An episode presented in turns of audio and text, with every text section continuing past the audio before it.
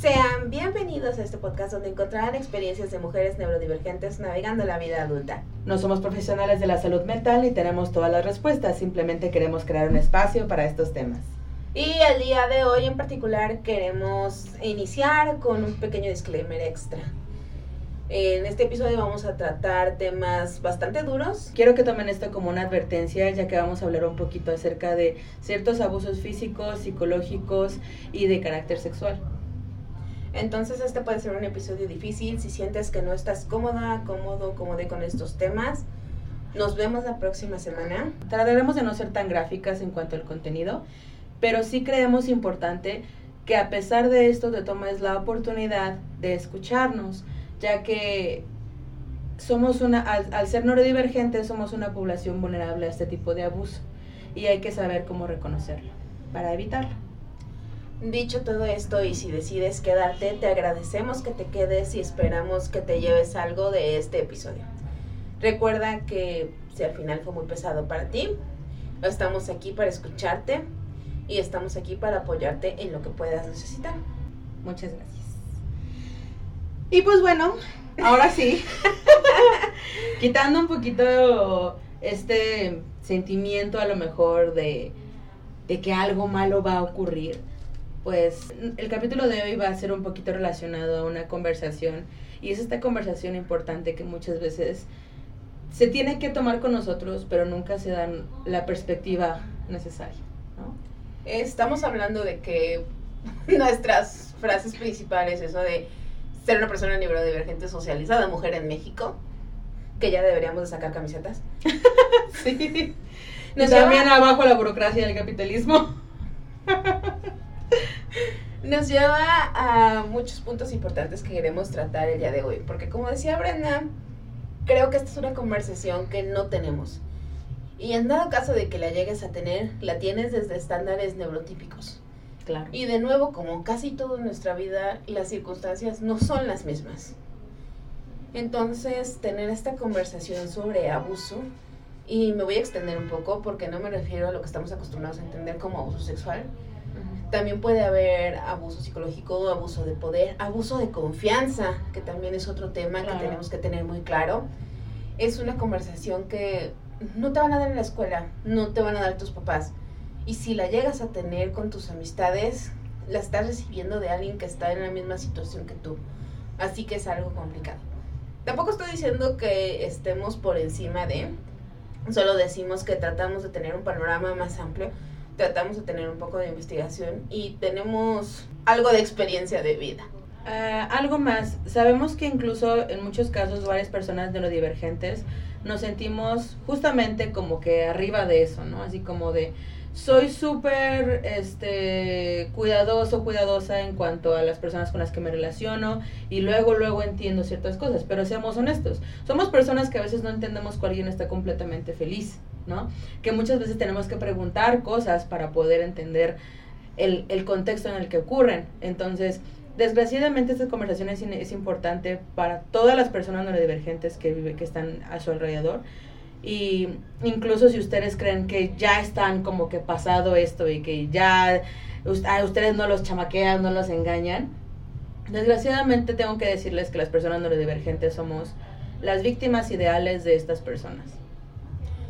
Entonces, de nuevo, la conversación debe ser difícil, pero como decimos todos los episodios en los disclaimers, queremos crear un espacio para estos temas. Y un espacio que sea particularmente hecho por nosotras, para nosotras, y en el que pues todas son bienvenidas. Y habiendo hecho esta introducción terriblemente larga, queremos empezar estos episodios porque probablemente se extienda. Entendemos que es algo bastante complicado que no se puede desentrañar en 30, 40 minutos de un episodio. Pero sí queremos al menos dejar hoy la idea de cómo identificar el abuso. Claro. Y pues bueno, para empezar, pues queremos decirles que iniciamos también con esta conversación, porque hubo algunos casos a nivel incluso habla hispana, ni siquiera solamente de México, de pues varias chicas autistas que hablaron acerca de sus casos, ¿no? Entonces, nos eh, eh, escuchando un poquito acerca de sus experiencias, nos dimos cuenta que había ciertas cosas en las cuales pues nosotras eh, vimos patrones, ¿no? Que ocurren en cuanto a este tipo de abusos. Para empezar, podemos hablar acerca de que el abuso se refiere a quien utiliza un derecho en forma excesiva, extralimentada, impropia o injusta. Y eso es lo que puedes encontrar en un libro en relación al abuso. Pero también está esta idea de decir, no, pues es que eh, se propasaron sexualmente con esa persona y entiendes que es abuso. Pero creo que las líneas son muy complicadas cuando eres una persona neurodivergente. ¿Por qué? Porque hay elementos como la autoridad. Y dices, bueno, es que si es mi profesor, sabe lo que está haciendo y está bien. O es que si es mi tío, pues entiende que es de mi familia y tengo que respetar a mi familia y tengo que querer a mi familia, entonces está bien. Que son todas estas circunstancias que al menos en los espacios neurotípicos a veces se consideran, pero no a tal nivel. Claro, la idea es, no estamos diciendo que estos casos no ocurran como el abuso de confianza y de las jerarquías de las personas, solamente nos ocurra a nosotros personas neurodivergentes. Sabemos que existen también con personas neurotípicas, pero justamente es eh, esta, esta persona que el género, sexualidad, edad puede variar de, estos eh, victimarios. De los abusadores. De estos abusadores. Este, y se aprovechan justamente de, de que en el momento tenemos cierto concepto de una relación o de algo para poder abusar de nuestra confianza justamente. Creo que aquí conviene un poquito también detenernos en entender que desafortunadamente somos una población vulnerable y en alto riesgo. Estábamos viendo y aparentemente hay estudios que indican que es tres veces más probable que una mujer autista sufra abuso sexual y las cifras para TDA son del doble. ¿Por qué? Por una serie de características que son propias de nuestra neurodivergencia. Y no voy a decir que es porque somos más sinceros y más inocentes y no entendemos el mundo. No, para nada es por otra serie de características que, como estaba ejemplificando antes, tienen que ver con nuestra comprensión de cosas como la autoridad. La simple idea de entender que la sociedad te dice que tienes que guardar secretos y cuando llegan contigo y te dan un secreto, tú entiendes que debes de guardarlo. Sin realmente valorarlo. ¿Por qué? Porque no tienes el criterio para hacerlo. Es algo que se tiene que ir formando. No digo que seamos incapaces, pero las circunstancias que nos rodean nunca nos han permitido entender cuáles son nuestras características y llevar las cosas de una manera que no sean cómodas. Entonces partimos desde una desventaja enorme en relación a las otras personas. Pues justamente ahorita hablabas acerca de, rasgos específicos de nuestras neurodivergencias que hacen que, tal cual nos sentamos, nos sintamos, bueno, que seamos como blancos fáciles para este tipo de personas. Por ejemplo, en el caso del TDA, hay ciertas características que yo les he, mencionado con anterioridad. Por ejemplo, el hecho de que siempre estamos buscando dopamina, estamos tan necesitados de satisfacer nuestro cerebro con esto mismo, que al fin y al cabo buscamos algo que nos, que, que, que nos atraiga o que, eh, que, nos interese durante un largo tiempo. Por eso muchas veces como, como persona con TDA te gusta una cosa, pero te gusta y te, te obsesiones tanto que cuando se acaba o cuando ya no te está dando la misma satisfacción, tienes que buscar muchas otras cosas para poder también este, satisfacer esa necesidad, ¿no? Y entonces sigues buscando, sigues buscando. ¿Y qué pasa también? Que pues muchas veces las sustancias o el, o el, o el mismo sexo te trae como que este placer. Entonces nos volvemos adictos a buscar cosas que nos tengan eh, felices, que nos, que nos traigan esta dopamina, ¿no? Entonces, muchas veces se conoce que, las, que específicamente las mujeres neurodivergentes tienen problemas para mantener una relación, especialmente las personas con, con, TDA. Entonces, muchas mujeres con TDA están en una relación, pero como siempre están buscando dopamina, no saben que a lo mejor pasan muchos años y ya no se sienten tan cómodos con su pareja. Entonces, o engañan a su pareja, o buscan otras parejas, o están todo el tiempo pensando que necesitan algo más, más, más y más para llenar esto mismo, ¿no? Pero muchas veces cuando conocemos nuestro diagnóstico sabemos identificar, ah, lo que quiero ahorita no es tal cual otra pareja, sino que a lo mejor hace falta ir a terapia, este, tomar algún medicamento, analizar si realmente es lo que quiero y entonces ya puedo tomar una decisión consciente. Pero ¿qué ocurre?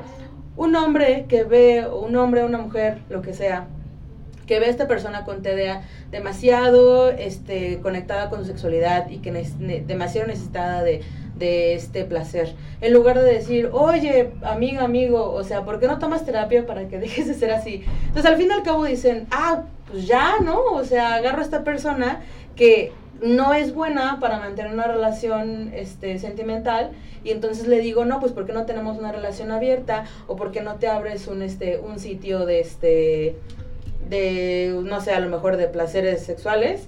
Y entonces yo te voy manejando, ¿no? O a lo mejor tú eres un vínculo mío en una relación este, abierta y entonces me aprovecho de justamente de tu misma divergencia. Ojo, que no estoy diciendo que no haya personas que se sientan completamente eh, bien en este tipo de relaciones, ni que esté mal que tengan a lo mejor sus aplicaciones en la que vendan partes de ustedes. Sin embargo, tienen que analizar de dónde viene este deseo, ¿no? O sea, cuando para tomar una, una decisión consciente, tenemos que entender de dónde viene este deseo de tomar esa decisión. ¿Viene de mí? O sea, realmente yo estoy controlando también los bienes que me, que me, que me trae este, este, este acto y de ahí quiero tomar prestado un poco para empezar a hablar sobre qué es lo que pasa específicamente en la condición de las mujeres autistas.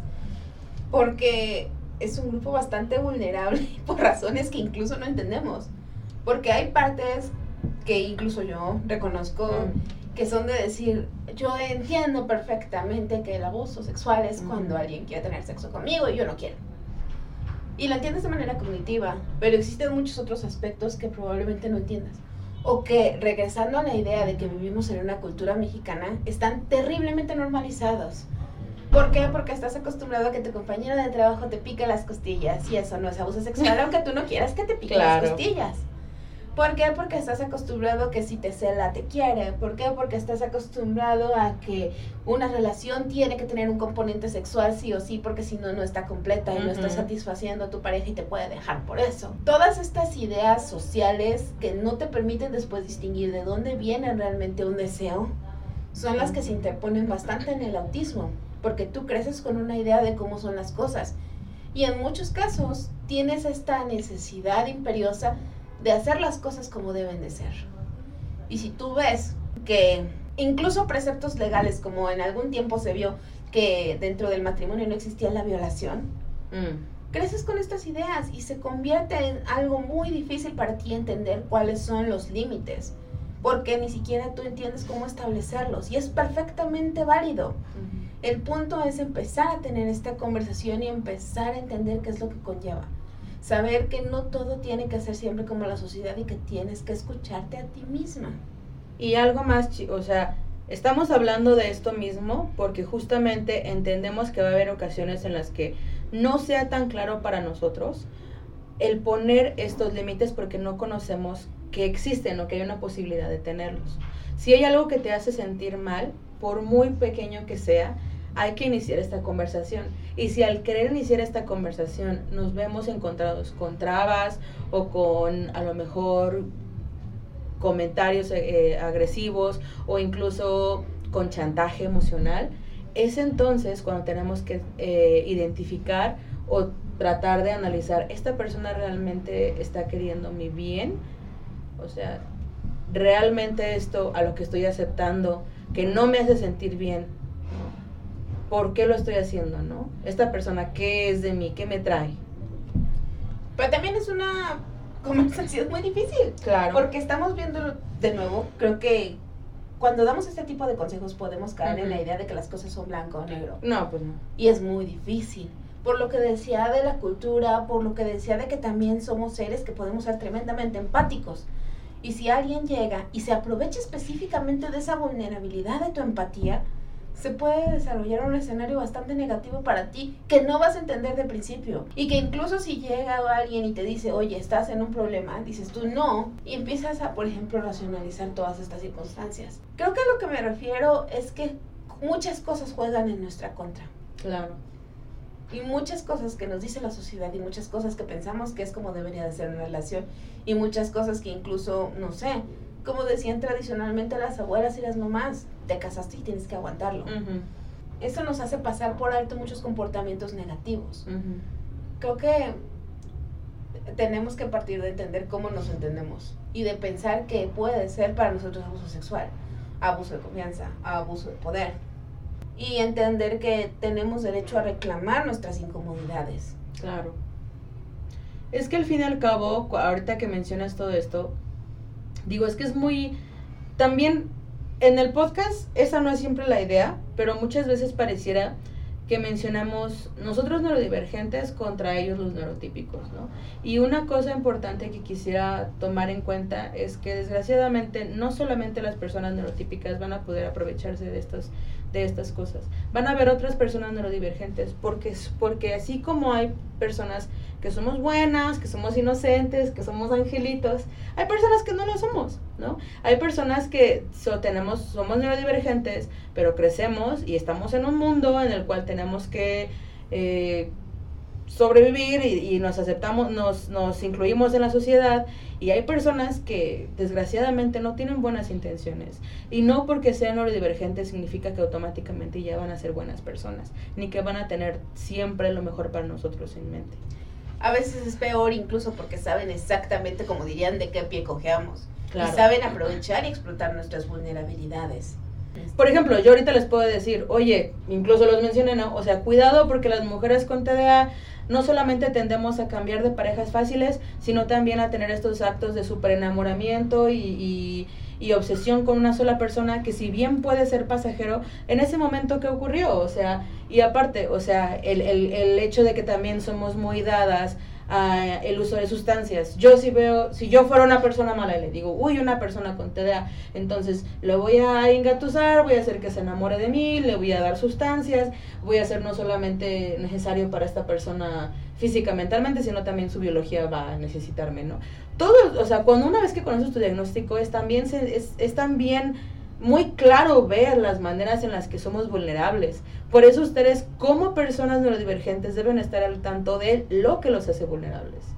De nuevo es triste tener que hacer estas cosas. Es triste que sean necesarias. Porque idealmente deberíamos de vivir en un mundo en el que esto no debería suceder, pero sucede. Y la mejor herramienta siempre es la información. Y de verdad creo que si tú en algún momento no te sientes cómoda, cómoda con lo que está pasando, tienes que hablar. También es difícil hablar, sé que requiere mucho valor, admiro mucho a las personas que toman la decisión de hacerlo. Poco a poco tenemos que construir estas redes para empezar a ser las personas que van a creerle a las otras personas. Porque si tu mamá te va a decir que estás exagerando porque así son los novios, tu abuelita te va a decir que para eso te juntaste con la persona con la que te juntaste. Y posiblemente alguna amiga te va a decir, o sea, sí, pero a mí también me engañan. Tienes que saber que también hay personas que van a validarte, que van a entenderte y que probablemente cuando te escuchen, tú mismo puedas escucharte y entender qué es lo que está pasando y ver cómo puedes reaccionar a ello. Otra cosa importante es cuando somos neurodivergentes creemos que la primera persona que nos ama es la única persona, o al menos que demuestra que nos ama, ah, según nuestro criterio, es la única persona que nos va a amar, ¿no? Creemos que no somos, que nadie nos va a amar porque somos mucho trabajo, ¿no? creemos que de alguna manera, mínimo esta persona me aguanta, ¿no? O me entiende. Y me voy a quedar aquí. Me voy a quedar solo, sola. dije, yo debo de agradecerle porque no, como yo soy un, un gran trabajo, etcétera, etcétera, etcétera, ¿no? Entonces, ¿qué va a pasar? Vamos a ir poco a poco aceptando cada vez más o incluso cada vez menos de estas personas porque van a identificar justamente que no estamos conformando. Y la verdad, o sea, eh, entendemos la, que a lo mejor para sus más neurodivergencias, depende cómo sean ustedes, su cerebro les pide estar con otra persona, ¿no? En muchas ocasiones. O la sociedad y lo que ustedes quieren claro, aspirar que no quieran y que los estén forzando a. Creo que es una variedad impresionante de factores y sí, realmente creo que este tipo de interacciones nos va dando una idea negativa de lo que somos, va afectando nuestra autoestima y nos va haciendo pensar que está bien que abusen de nosotros. Probablemente no vas a decir, y, ah, es perfecto que abusen de mí, ¿sabes? O sea, puedes abusar de mí las veces que quieras, no hay problema. Pero nuestras actitudes lo van a empezar a expresar y desafortunadamente eso empieza a traer personas que buscan abusar de los demás. Fíjense, incluso hay ciertos como que intereses eh, sexuales como es el de ser sumiso, sumisa, el de necesitar que, que alguien más nos controle o que lleve nuestra vida.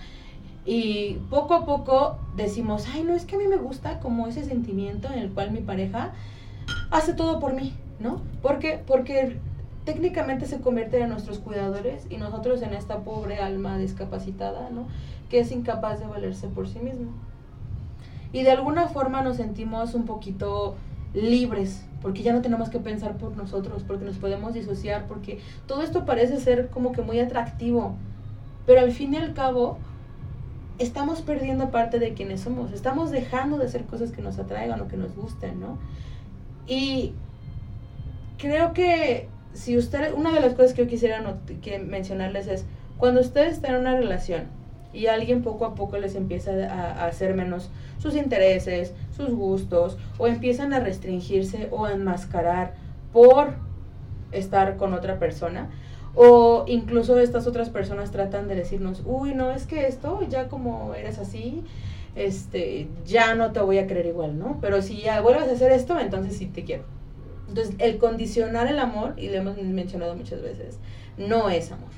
Y de nuevo creemos que este tema es importante a raíz de todas las denuncias que han salido durante estos días dentro de la comunidad. Porque probablemente están saliendo las denuncias, pero creo que la conversación sigue faltando en cuanto a temas de prevención, en cuanto a temas de identificación. Lo que queremos en este caso, fuera de darle espacio a las personas que no lo merecen, es tratar de construir algo, tratar de sumar y tratar de mandar este mensaje a la mayor cantidad de personas posibles para que dentro de lo posible no se vuelva a repetir. Para que al menos sepamos que en algún momento tú escuchaste sobre esto y tú tienes un poco más de noción de lo que puede pasarte a ti. Y de nuevo no es esta conversación tradicional de mucho ojo y cuéntale a quien más confianza le tengas.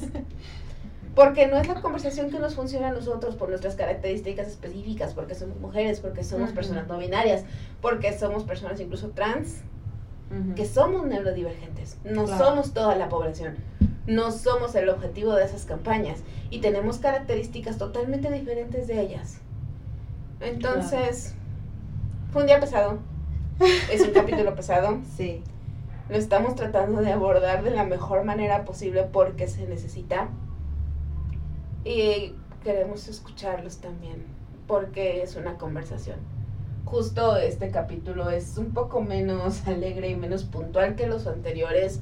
Estos no van a ser 10 tips para resolver tu vida neurodivergente, pero sí es una conversación entre amigas que queremos algo bueno para ti y contigo, que esperamos que a estas alturas estés al menos en proceso de entender que tienes que quererte y que tú también tienes que querer lo mejor para ti. Porque eso también es una gran herramienta para sacarte de estas circunstancias. Aparte, el que nosotras digamos que tenemos que ver un poquito más de formas de prevención, no significa que estemos diciendo, uy, es que ¿para qué no preveniste esto? ¿No? ¿Por qué no te diste cuenta antes? Al contrario, o sea, es quienes hayan, se hayan sentido que, quienes hayan estado en esta situación, sepan que es enteramente normal, que desgraciadamente la culpa siempre va a ser de estos abusadores, que justamente aprovechan sus posiciones como para para ah, pues para abusar de nosotras, ¿no? De alguna u otra manera. Y lo decimos sobre todo de una manera muy personal. Porque sí estuvimos en contacto con, con, esta persona, porque sí sabemos más o menos cómo era su proceso. Y nosotros ni siquiera nos dimos cuenta. O sea, no fue algo que, que o sea, para todo lo que decimos de no, es que cuídense y que bla, bla, bla, bla, bla, muchas personas nos han dicho que, que realmente tuvimos mucha suerte, ¿no? De, entre comillas, no caer en las garras, ¿no? De estas personas, esta situación. esta situación. Pero la verdad es que siento que fue suerte porque tal cual Monse y yo somos somos adultas, que a lo mejor somos muy de reflexionar, pero también porque somos medio groseras. Sí, o sea, tal cual, o sea, tener una relación de amistad con nosotros no es tan fácil, o sea, sí somos olvidadizas, somos groserías, somos agresivas de repente, o de plano ignoramos, ¿no? O sea, y eso quienes nos conocen realmente toman en cuenta esto y es porque realmente nos quieren. Y es porque se, se toman el, el tiempo de conocernos, ¿no? Y creo que esa es una de las cosas que tienes que tomar en cuenta cuando tienes una relación de amistad. Y esa es una de las razones también por la que tal cual, a lo mejor esta persona no nos vio como víctimas ideales, ¿no? Pero pues... Pero así pudo pasa. no haber sido el caso. Pudimos haber sido las víctimas ideales. Claro. Y en este caso es entender que también no te hace menos el haber sido víctima de abuso, porque fue algo que estaba totalmente fuera de tu control. Es algo que marca tu historia, pero no define tu futuro. Y es un tema bastante difícil. Voy a ser sincera, no sé exactamente cómo manejarlo, pero de nuevo, no podíamos quedarnos sin hacerlo. Claro. ¿Por qué? Porque hoy pudimos ser nosotras Mm. y no lo fuimos, pero de nuevo fue por suerte. Y esperaría yo que esto no vuelva a pasar, esperaría yo que al menos ustedes y nosotras, después de esta pequeña reflexión, tengamos un poquito más de material, de armas y de herramientas para entender dónde no es. Y todas aquellas personas que se sientan cómodos, cómodes para, para hablar al respecto, ¿ok? Eh, estamos disponibles aquí para ustedes si la difusión de esto es importante o algo que a lo mejor a ustedes les gustaría hacer. Este, pues estamos dispuestos a escucharlos, ¿no? Y me imagino que también la audiencia. Y pues eso, apoyarnos entre todas. Probablemente no tengo entrenamiento para manejo de víctimas. Debería, ¿no? lo he estado considerando muy seriamente. Pero, Pero es que creo eso que en primer una- lugar es encontrar un espacio y encontrar a alguien que te crea, Claro. que te apoye y que te haga entender que no es tu culpa. Y eso falta mucho. Nos falta mucha empatía para entender esa situación. Nos faltan este tipo de lugares seguros. Y si bien nosotros no tenemos la preparación Sí, claro, o sea, recuerden que al fin y al cabo somos amigas hablando con otras amigas y diciéndoles, les creemos, estamos aquí para ustedes, ¿no? Y de- dentro de, desde nuestra trinchera hacemos lo, lo posible para estar y acompañarles, ¿no? Y retomando una palabrita que me gusta mucho de nuestras amigas las achicopaladas, para mamacharlas. Y estar aquí, ser amigas. Claro. Así que empezamos un poquito fuerte el año, pero las circunstancias lo ameritaban y creo que solo nos queda recordarles que Yo soy Brenda yo soy Mon, y somos Good Girls. Good Girls. Y más que nada sus amigas. Claro que sí, siempre para ustedes. Bye. Bye.